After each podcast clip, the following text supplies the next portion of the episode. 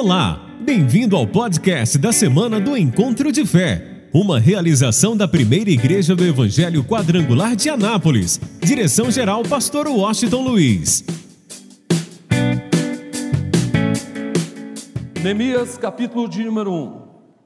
Hoje eu quero falar sobre o batismo de angústia. Vou repetir: o batismo de angústia.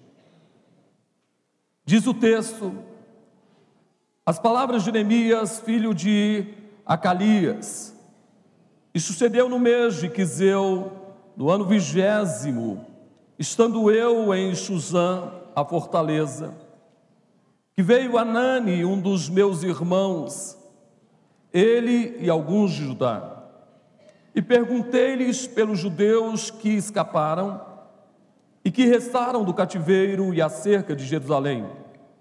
E disseram-me: os restantes que não foram levados para o cativeiro, lá na província, estão em grande miséria e desprezo. E o muro de Jerusalém vendido, e as suas portas queimadas a fogo. Sucedeu que, ouvindo eu essas palavras, assentei-me e chorei e lamentei por alguns dias. Estive jejuando e orando perante o Deus dos céus. E disse: Ah, Senhor, Deus dos céus, Deus grande e terrível, que guardas o conserto e a benignidade para com aqueles que te amam e guardam os teus mandamentos. Estejam, pois, atentos os teus ouvidos e os teus olhos abertos para ouvires a oração do teu servo, que eu hoje faço perante ti, de dia e de noite, que eu, hoje faço perante ti, de dia e de noite, que eu hoje faço perante ti, de dia e de noite, pelos filhos de Israel, teus servos, e faço confissão pelos pecados dos filhos de Israel, que pecamos contra ti, também eu e a casa de meu pai pecamos. De todo nos corrompemos contra ti e não guardamos os mandamentos, nem os estatutos, nem os juízos que ordenastes a Moisés, teu servo. Lembra-te, pois, da palavra que ordenastes a Moisés, teu servo, dizendo: Vós transgredireis e eu vos espalharei entre os povos, e vós vos convertereis a mim e guardareis os meus mandamentos e os fareis.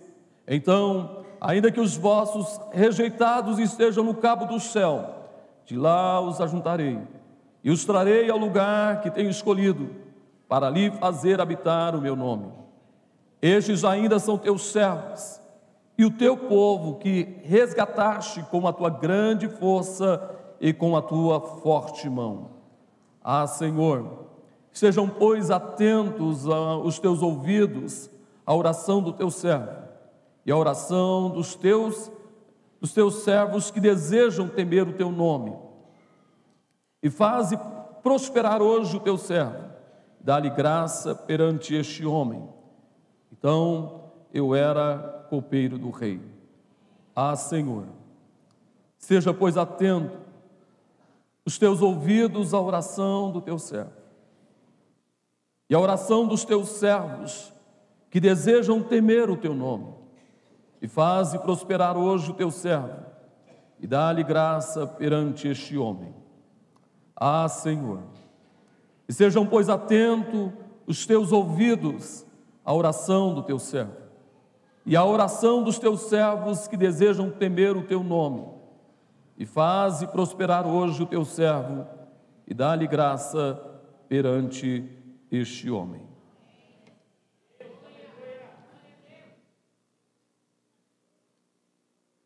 Nós tínhamos feito alguns convites, o último deles foi para o pastor Toninho. O pastor Toninho é, é o pastor que Deus usou para os cultos simultâneos. E como muitas das nossas igrejas em Goiás é, estão aí vivendo e fazendo os cultos simultâneos, nós, na primeira igreja, vamos realizar agora, no mês de junho.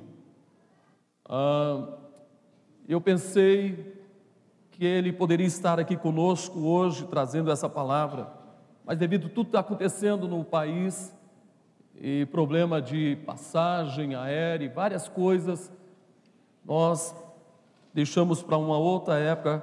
Ele começou, pastor, não tem como agora, e nós deixamos para uma outra época. E eu perguntava para Deus: é, o que o Senhor quer falar conosco? Hoje, durante todo o dia, ontem, eu perguntava para Ele: o que, que o Senhor deseja falar conosco? Afinal, nós estamos completando aí 58 anos. Eu e a minha família estamos completando 25 anos, é a nossa boda de prata como pastor, pastores dessa igreja. E eu perguntava para Deus, é, Senhor, olha, tem muita gente aí angustiada, deprimida, enfrentando problemas, adversidades.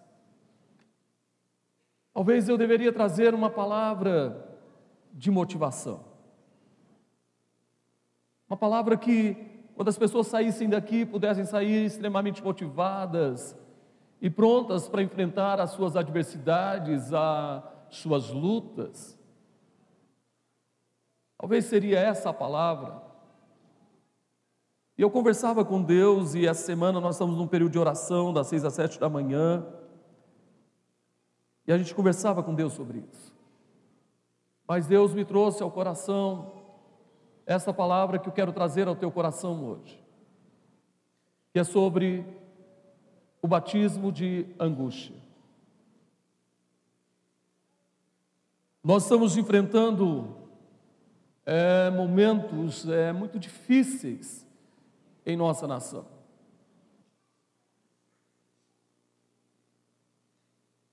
E eu pude um pregador, ouvir um pregador dizendo o que que Deus havia abandonado a América. E isso é uma realidade na, na nossa nação. Por que que Deus abandonou o Brasil? Qual seria a razão? Por que, que na verdade Deus abandonou este país? E a gente começa a observar por muitos motivos. Um deles é o clamor dos pequeninos, dos indefesos. A questão do aborto, a Bíblia diz que o clamor dos pequeninos chega, dos indefesos, chega até a presença do Pai. Outra razão é exatamente por causa de toda a pornografia que assola a nossa nação e as nossas casas. E quantos mesmo no meio cristão, mental, sua mente é, está contaminada pela pornografia. Outros, outra razão é o caso realmente de um comunismo infiltrado em nossa nação, de um ateísmo, o homossexualismo, o lesbianismo, e por causa de muitos ismos que existem em nossa nação. Deus abandonou essa nação.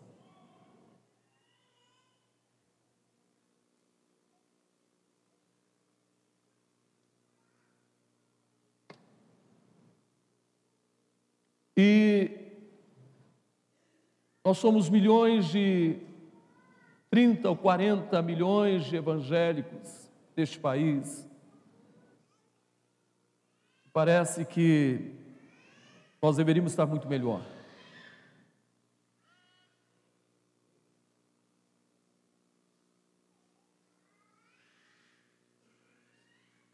E quando a gente olha para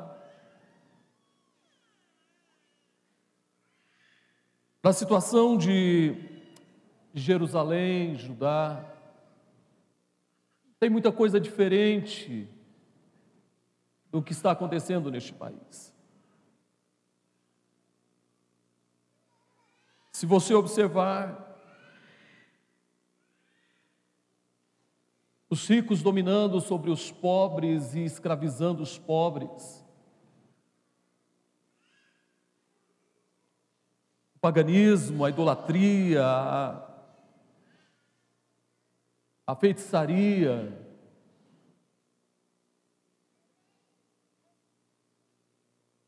E uma coisa que nos chama a atenção: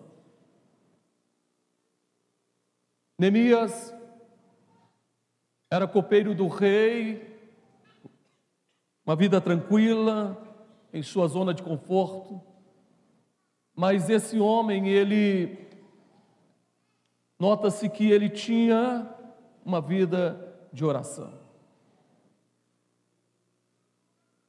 Se você observar nos nossos dias atuais, as menores reuniões da igreja são as reuniões de oração. Quando na verdade deveria ser a maior reunião da igreja, deveria ser a reunião de oração. Escute bem. Ele recebe a visita de seu irmão e alguns de Judá, seu coração nunca deixou de estar em Jerusalém. E ele pergunta: como é que está Jerusalém? Como está toda Judá? Como é que está aqueles que não estavam cativos, mas ficaram em Jerusalém? E a resposta que ele teve não foi nada boa.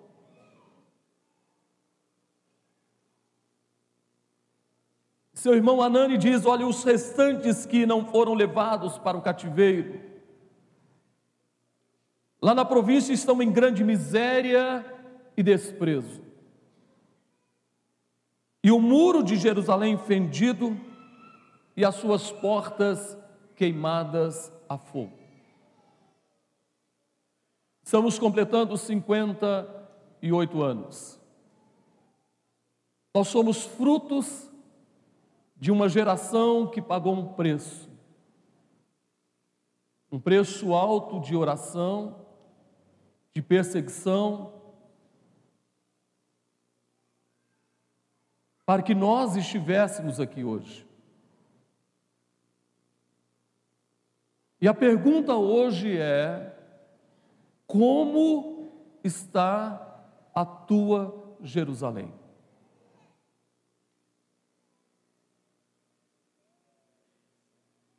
A pergunta é: como está a tua Jerusalém? Eu acredito que cada um de nós hoje devemos perguntar para nós mesmos: como está a minha Jerusalém? Será que a minha Jerusalém, os muros estão derrubados? As portas da minha Jerusalém estão queimadas. A minha Jerusalém tem vivido a vergonha, a humilhação, a dor, o sofrimento. O que, que eu quero que você entenda hoje? Em outras palavras, a Bíblia diz que é do coração que procedem os desígnios da vida. Coração e mente. Quando se fala coração, está ligado à mente. Como está o nosso coração? Será que nós, os muros de proteção do nosso coração, da nossa mente, estão levantados? As portas de proteção do nosso coração estão de pé, estão fechadas, somos protegidos. Ah,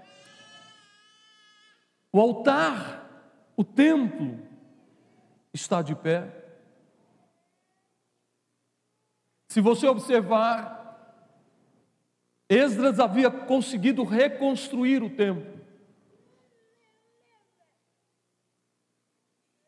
Mas os muros de proteção estavam derrubados, as portas estavam queimadas. Significa que o templo estava desprotegido. E você observa que não há nenhum sacerdote gemendo, chorando, clamando, pela vergonha, pela dor, pelo caos que dominava Jerusalém. Você não encontra neste texto nenhum sacerdote orando, a Bíblia dizendo que um sacerdote orou e Deus ouviu o clamor, o gemido, a súplica de um sacerdote.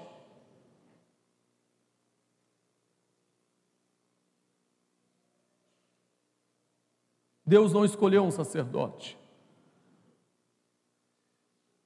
Deus olha para um homem que era copeiro, não era um pregador. Não era um sacerdote, era um copeiro do rei, que tinha uma vida de oração. E que amava Jerusalém, amava o seu povo. Eu quero que você entenda, nós temos clamado por um avivamento.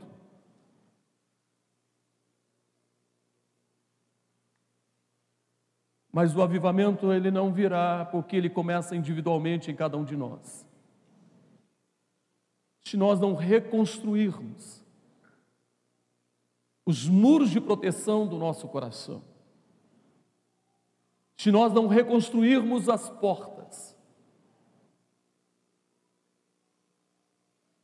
se nós não tomarmos uma atitude de humilhação,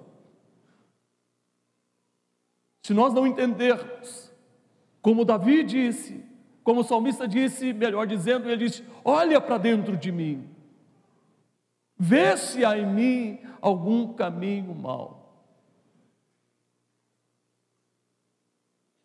Se olhar para a minha vida e se você olhar para a sua vida, quantos erros nós cometemos na nossa vida, quantas falhas nós cometemos. Eu e você pecamos, erramos, falhamos. E a gente precisa entender isso. Porque a única forma de reconstruir os muros de proteção para o nosso coração, a nossa Jerusalém pessoal, eu não conheço tua vida, não conheço nada da sua vida. Mas você se conhece. Eu sei dos meus erros, sei das minhas falhas, e eu sei que Deus também sabe. E você?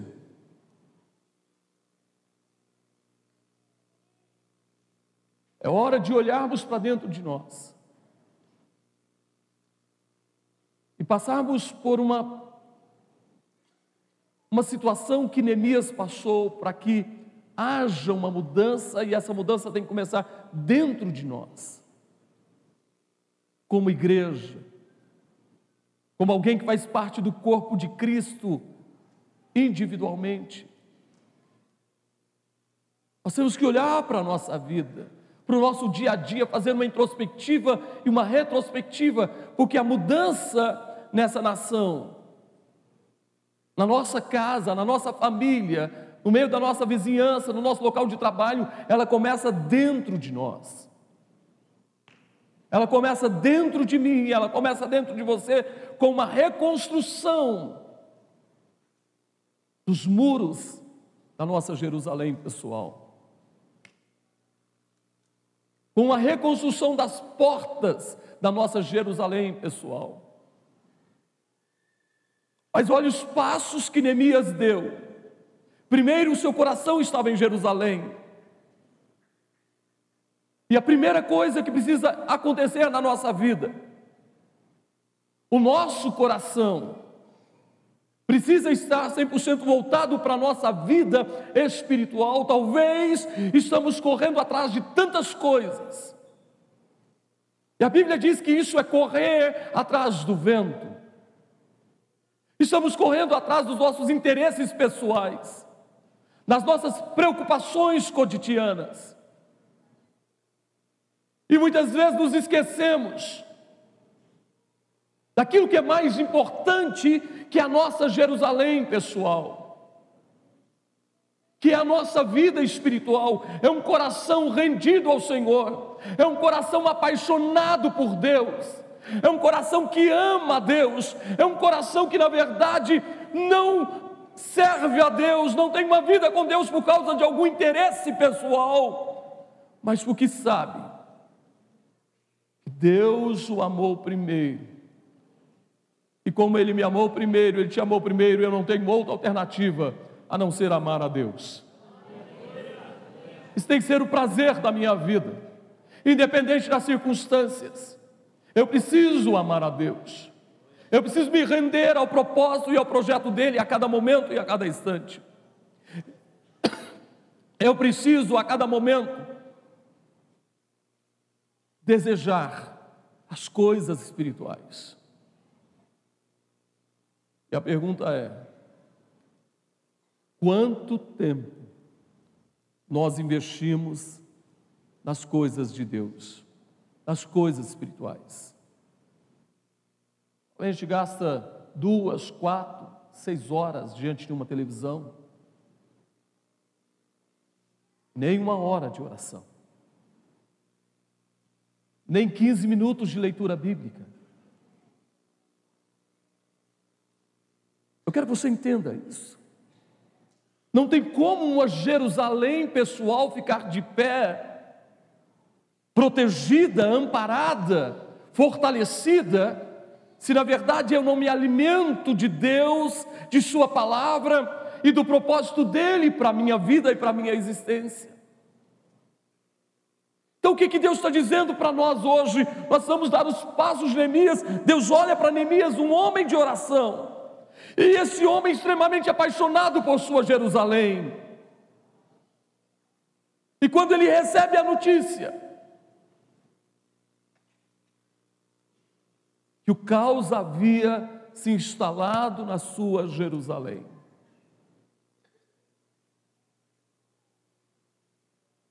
a vergonha, a humilhação, o pecado, a iniquidade, os ricos aproveitando dos pobres.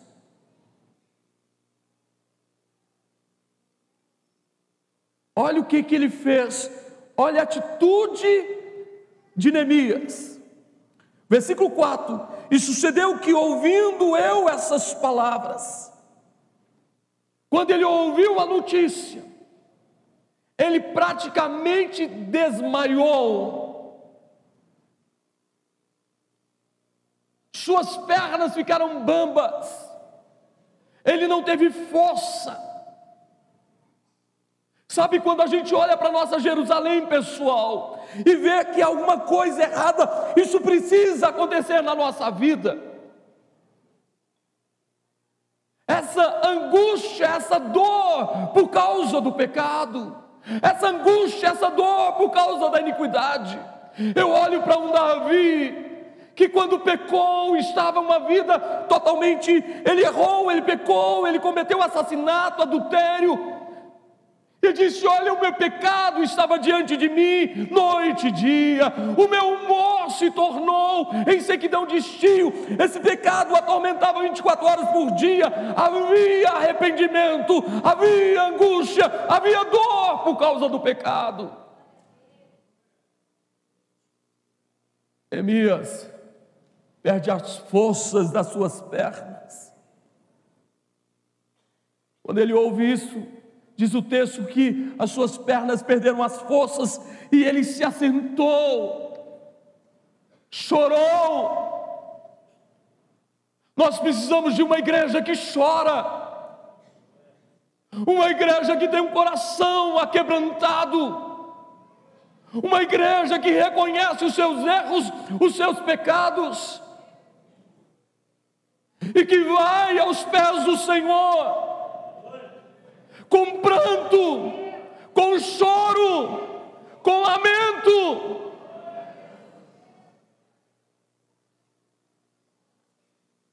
Escute isso. Eu disse: Eu me assentei, chorei e lamentei por alguns dias. Olha só a paixão desse homem.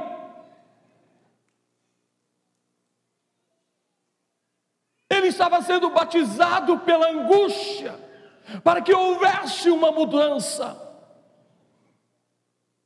Ele recebe de Deus naquele momento e como atitude pessoal dele, um batismo de angústia, para que houvesse mudança e transformação.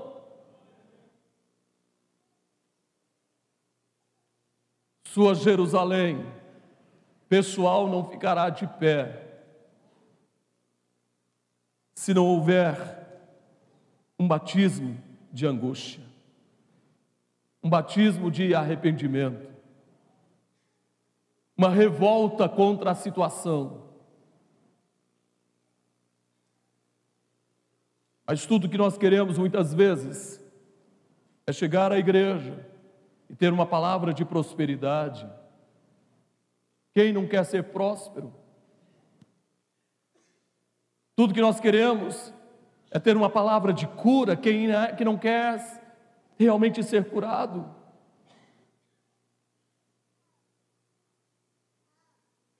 E é interessante. E sobre o Espírito Santo? E sobre o Evangelho que Jesus trouxe? Qual foi o Evangelho? O que, que Jesus pregava?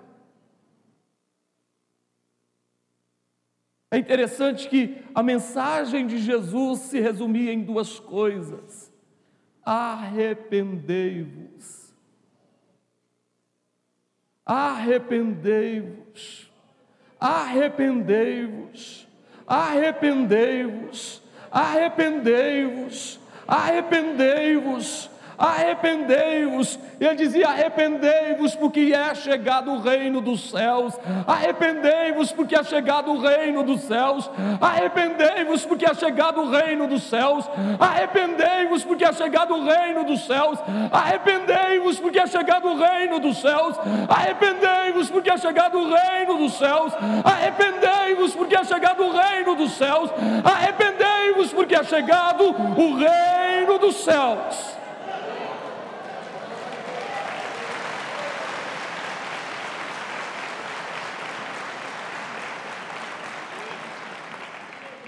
Arrependimento existe quando há angústia, quando há choro, quando há lamento, quando há pranto.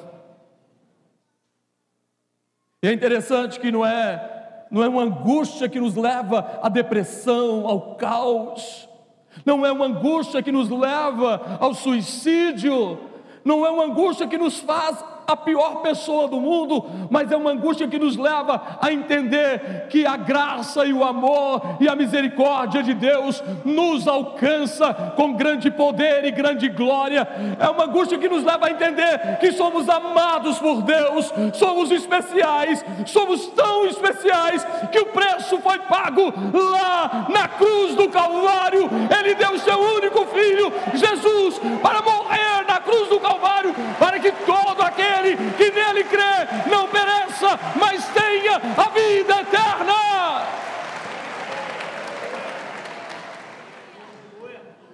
Ele olha para a situação da sua Jerusalém, ele se assenta, perde as forças. Por alguns dias ele não tinha força, nem, nem ação, nem atitude. Ele chora, lamenta. Sabe, Às vezes eu estou sozinho no meu carro ouvindo uma palavra, e sempre que eu estou no meu carro eu estou ouvindo sempre uma palavra. Se eu estou sozinho, eu estou sempre ouvindo uma palavra. Como Deus tem angustiado meu coração.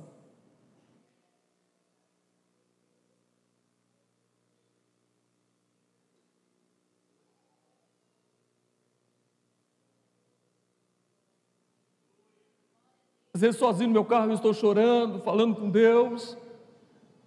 Minha alma chora, lamenta lá dentro. Eu todo dia eu falo, Deus, que a tua graça e a tua misericórdia me alcance a cada instante. Eu preciso tanto da tua graça, eu preciso tanto da tua misericórdia. Deus, a igreja que eu pastoreio, ou que eu sou apenas o teu auxiliar, Jesus. O Senhor é o pastor dessa igreja. Estou aqui só para te auxiliar. Então, Jesus, que a tua graça e a tua misericórdia alcance essa igreja. Que tenhamos um povo que entende que precisa de mudança, precisa de transformação. Igreja é lugar de festa, sim. Igreja é lugar de cura, sim. Igreja é lugar de manifestação da glória de Deus. Mas eu quero que você entenda que este lugar também é lugar de arrependimento. É lugar de confissão de pecados. É lugar de mudança de vida. É lugar de mudança de história. É lugar de mudança de mentalidade é lugar aonde nós nos colocamos à disposição de Deus e dizendo: Senhor, me guia. Sabe por que a gente ouve tanta coisa? Você não sabe o que fazer, você não sabe o que agir, você não sabe quem está certo, quem está errado. Mas eu quero dizer uma coisa para você: eu e você temos o Espírito Santo de Deus na nossa vida, Ele é o Espírito da verdade, Ele é o Espírito da verdade, e tudo que a gente precisa é dEle.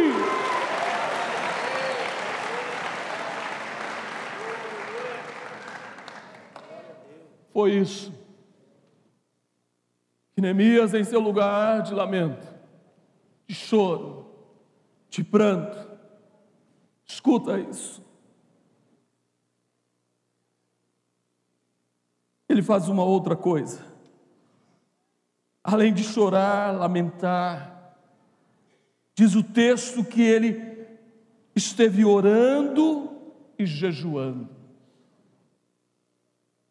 Sabe, nós precisamos de uma igreja que ora, uma igreja apaixonada pela oração. Sabe, essa igreja, essa igreja nasceu debaixo de oração, gente. Ela é fruto de oração dos nossos pioneiros. E eu vou dizer uma coisa para você: nós seremos o instrumento usado por Deus para a nossa geração. Eu vou repetir, eu e você somos o instrumento usado por Deus para a nossa geração, e nós somos o instrumento usado por Deus para a próxima geração, não apenas para essa, para essa nós vamos pregar, nós vamos orar, mas para a geração de amanhã estará a minha e a tua oração, em nome de Jesus. Possamos ser uma igreja que ora Disse: Eu orei jejuei perante o Deus dos céus. Alô, o Espírito Santo está te convidando a orar. Eu vou repetir: o Espírito Santo está te convidando a orar. O Espírito Santo está te convidando a orar. O Espírito Santo quer produzir na tua vida uma angústia tão grande que você não tem outra alternativa a não ser orar, orar, orar, orar, orar, orar e orar.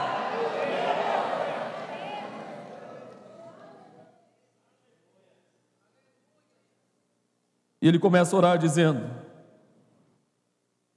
Ah, Senhor, Deus dos céus, Deus grande e terrível. Você acha que o que acontece nesse país não tem nada a ver com Deus? Você acha que não? Acha que é o diabo? É lógico que tudo está às obras do diabo, mas eu quero dizer para você: Deus está agindo neste país. Eu vou repetir: Deus está agindo neste país. Deus grande e terrível, que guardas o conserto e a benignidade para com, aqueles que te amam e guardam os teus mandamentos. Olha a oração dele. Oh Deus, grande e terrível, Deus, Deus do conserto, Deus da aliança, Deus da benignidade para com aqueles que te amam. Alô, quem ama ao Senhor? Quem ama ao Senhor? Quem ama ao Senhor? Quem ama, reconstrói sua Jerusalém. Quem ama a Deus, reconstrói os muros da sua Jerusalém. Não importa o que você cometeu no passado, não importa os erros que você cometeu, hoje você pode reconstruir a tua Jerusalém pessoal. Olha, o Espírito Santo clama por isso na tua vida, e diz a Bíblia que ele clama por nós com gemidos. Ele quer reconstruir a Jerusalém da tua vida, porque este Deus guarda o conserto e a benignidade para com aqueles que te amam e guardam os teus mandamentos. Sabe, a gente precisa aprofundar nos princípios. Sabe por que muita gente não conhece a Deus? Porque não conhece a Bíblia, porque não lê a Bíblia, porque não vai à escola bíblica, não vai à escola de sabedoria, à escola de crescimento.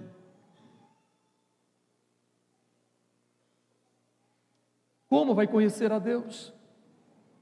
E olha o que ele diz no versículo 6.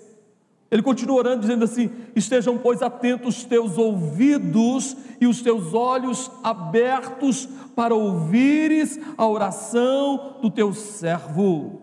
Alô, eu tenho uma notícia do coração de Deus para você, chegou novinha em folha. Ele está dizendo para você, eu não sei quem é, mas ele está dizendo para você: Eu estou ouvindo a tua oração.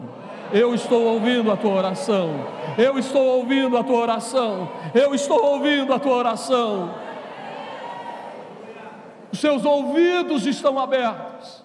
Seus olhos estão atentos. Ele diz: Senhor, eu estou orando, então estejam os teus ouvidos, os teus ouvidos e os teus olhos abertos para ouvires a oração do teu servo, que eu hoje faço perante ti. Na hora de dormir na hora da refeição. Sim ou não, gente? É assim que está escrito? Que eu faço perante ti hoje, de dia, de dia, de dia. Como vai sua vida de oração?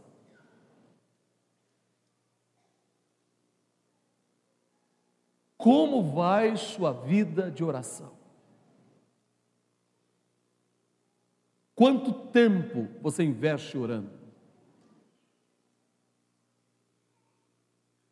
Deus só mudará a história de alguém que tem relacionamento com Ele. Só quem guarda os seus princípios. Eu estava lendo, estou lendo os Evangelhos, estou terminando Mateus agora. E eu pude observar várias vezes Jesus disse: vigiai, vigiai, vigiai, vigiai, vigiai. Não foi uma vez, duas vezes, três vezes, várias vezes. E ele chega ao ponto de dizer assim: vigiai e. Neemias, com esse batismo de angústia, ele ora e diz: Escuta, Senhor, a oração dos teus que faço pelos teus servos e faço confissão pelos pecados dos filhos de Israel, que pecamos contra ti. Sabe que a gente tem que confessar os pecados dessa nação? Pecado da corrupção, pecado de assassinato, de violência, de idolatria, feitiçaria, e tantas outras coisas. Não vou falar sobre isso, você sabe o que é errado. Confissão pelos pecados dos filhos de Israel, que pecamos contra ti, também eu e a casa de meu pai pecamos. Sabe, a gente coloca a culpa de tudo que está acontecendo no governo, mas nós fazemos parte disso. Nós pecamos, pecamos na hora de votar, pecamos quando nós não pedimos uma nota fiscal, nós pecamos.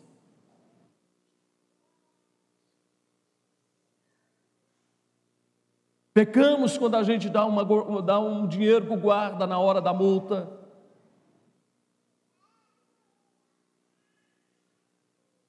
Nós pecamos. Eu quero que você entenda que a mudança tem que começar aqui dentro da gente, dentro de nós. Qual é a área da minha Jerusalém que os muros estão caídos?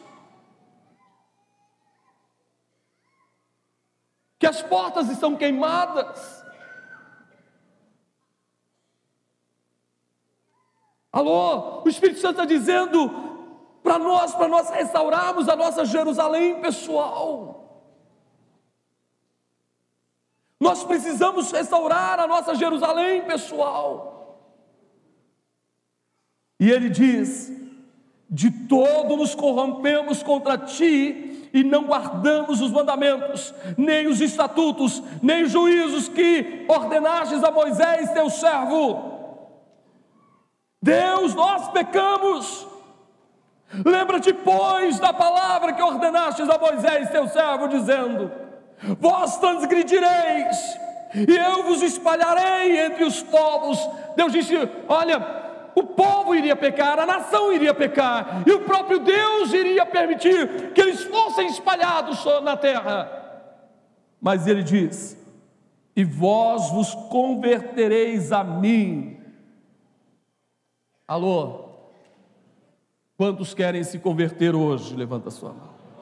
Eu vou levantar as duas, gente, porque tem muita coisa na minha vida que precisa de conversão. Vou me converter um pouco mais hoje. Quem vai se converter um pouco mais hoje? Quem vai se converter um pouco mais hoje? Quem vai se converter um pouco mais hoje? Quem vai se converter um pouco mais hoje? E ele diz: E vós vos convertereis a mim, e guardareis os meus mandamentos, e os fareis. Então, ainda que os vossos rejeitados estejam no cabo do céu, de lá os ajuntarei e os trarei ao lugar que tenho escolhido para lhe fazer habitar o meu nome. Alô?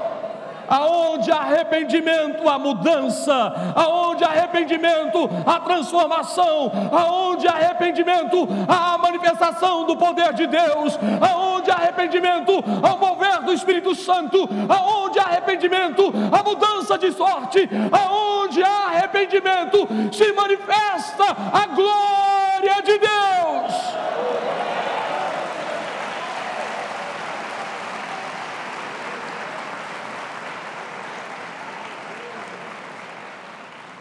Eu preciso dizer agora o que o Espírito Santo está dizendo para mim. Não importa se o teu filho está perdido. Ele está dizendo: se o arrependimento começar em você, eu vou trazer teu filho de volta.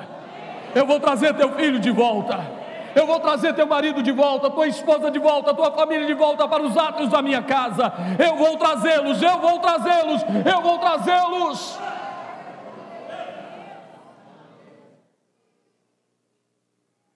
Não importa se você faliu, ele está dizendo: Eu vou restaurar a tua sorte.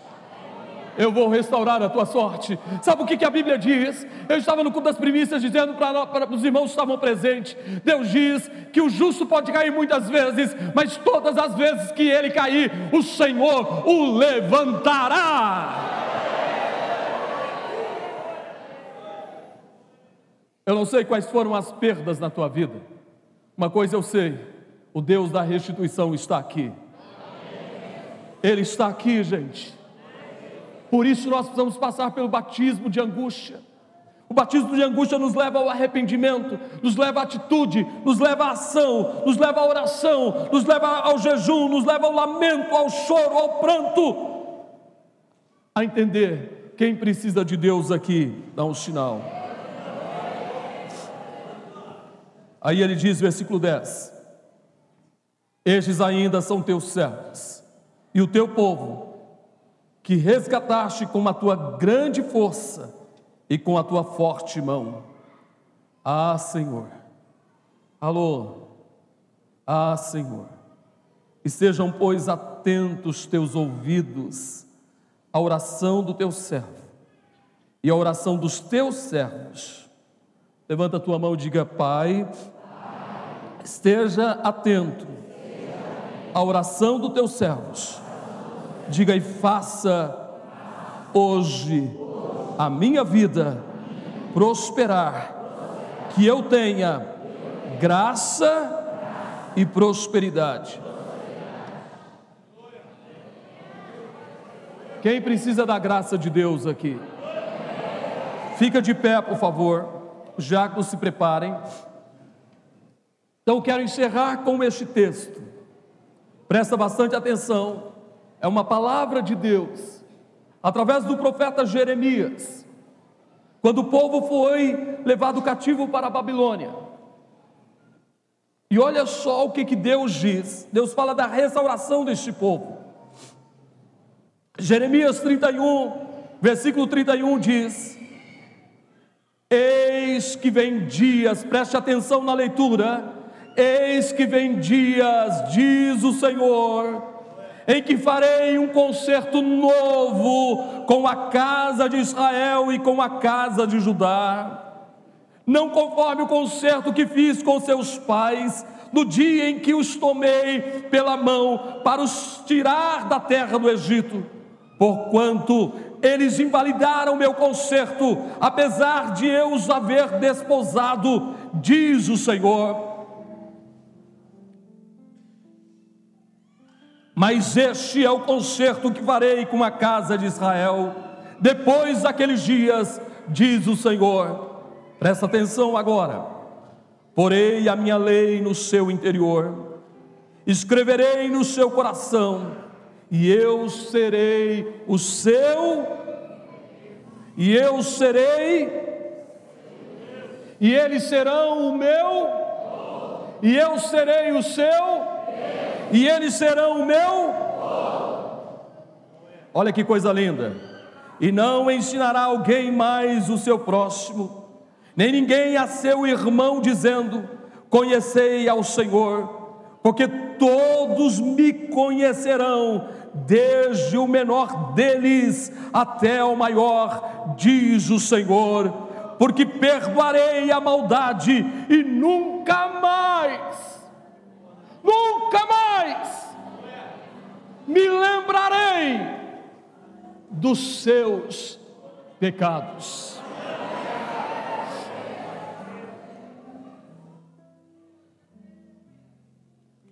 O que, é que eu quero dizer para você hoje?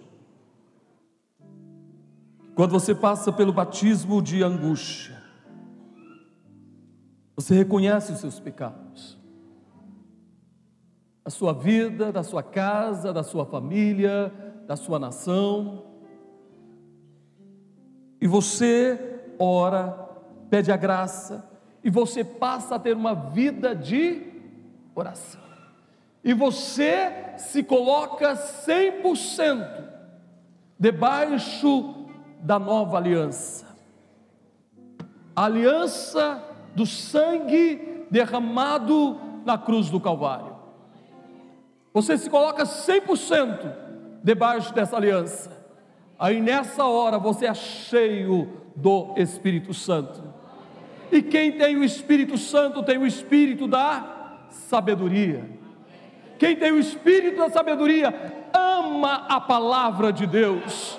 Ama a palavra de Deus. Lê a palavra, come a palavra, se alimenta da palavra, vive dessa palavra e sabe que ela é o pão da vida, ela é o pão da vida, ela é o pão da vida para todos nós, porque o Espírito Santo se move nela a cada momento e a cada instante, e o Espírito Santo diz: Eu quero que você conheça Jesus, eu quero que você conheça Jesus, eu quero que você o conheça e que você tenha em si mesmo a vida dele, então todos o conhecerão como ele é, ele é o Alfa e o Ômega, o princípio e o fim, o primeiro e o último, e a morte e o inferno está em suas mãos.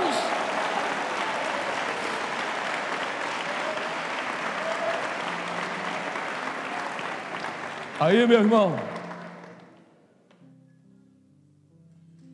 os muros de proteção do nosso coração estão levantados,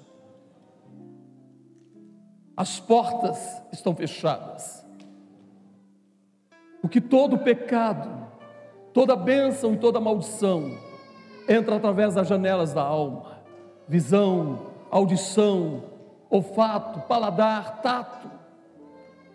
Mas se o muro, os muros estão levantados, as portas fechadas, Toda vez que o pecado vier, toda vez que a maldição vier, toda vez que Satanás vier, eles vão esbarrar nesses muros de proteção. Mas todas as vezes que o Espírito Santo, eu quero que você entenda, agir na nossa vida, e melhor ainda, o Espírito Santo não está do lado de fora, o Espírito Santo está aqui dentro, e o Espírito Santo fortalece os muros de proteção, o Espírito Santo trava as portas, Ele é um sentinela constante na nossa vida. Pode vir pecado, pode vir diabo, pode vir mundo, eu tenho um sentinela na minha vida, e Ele é o Espírito Santo.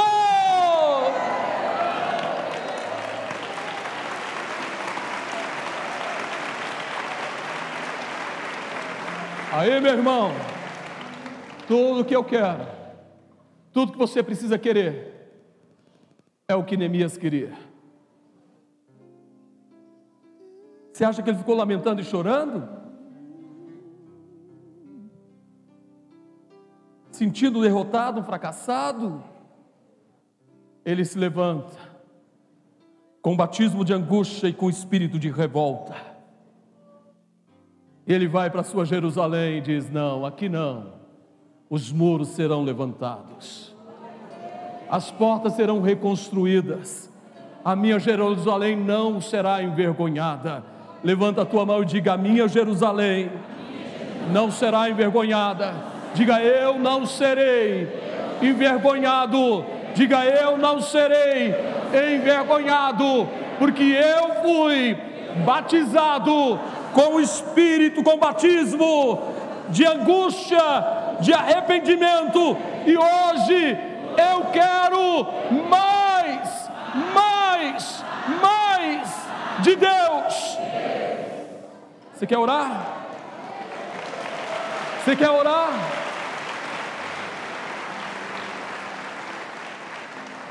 O que é que você vai dizer para ele agora? Eu não sei. Você tem que dizer alguma coisa para ele. Ele diz: Senhor, olha, eu pequei nisso. Meus pais pecaram, minha nação pecou. O que, que você vai dizer? Eu te aconselho a dobrar os seus joelhos e falar alguma coisa para Ele. Porque eu vou fazer isso agora. Vai ser minha oração pessoal. Eu te aconselho a fazer isso também agora. A dobrar os seus joelhos e falar com Ele. Aleluia.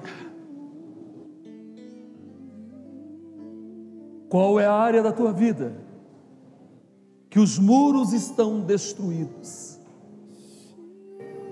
Fala com Ele. Fala com Ele nessa hora.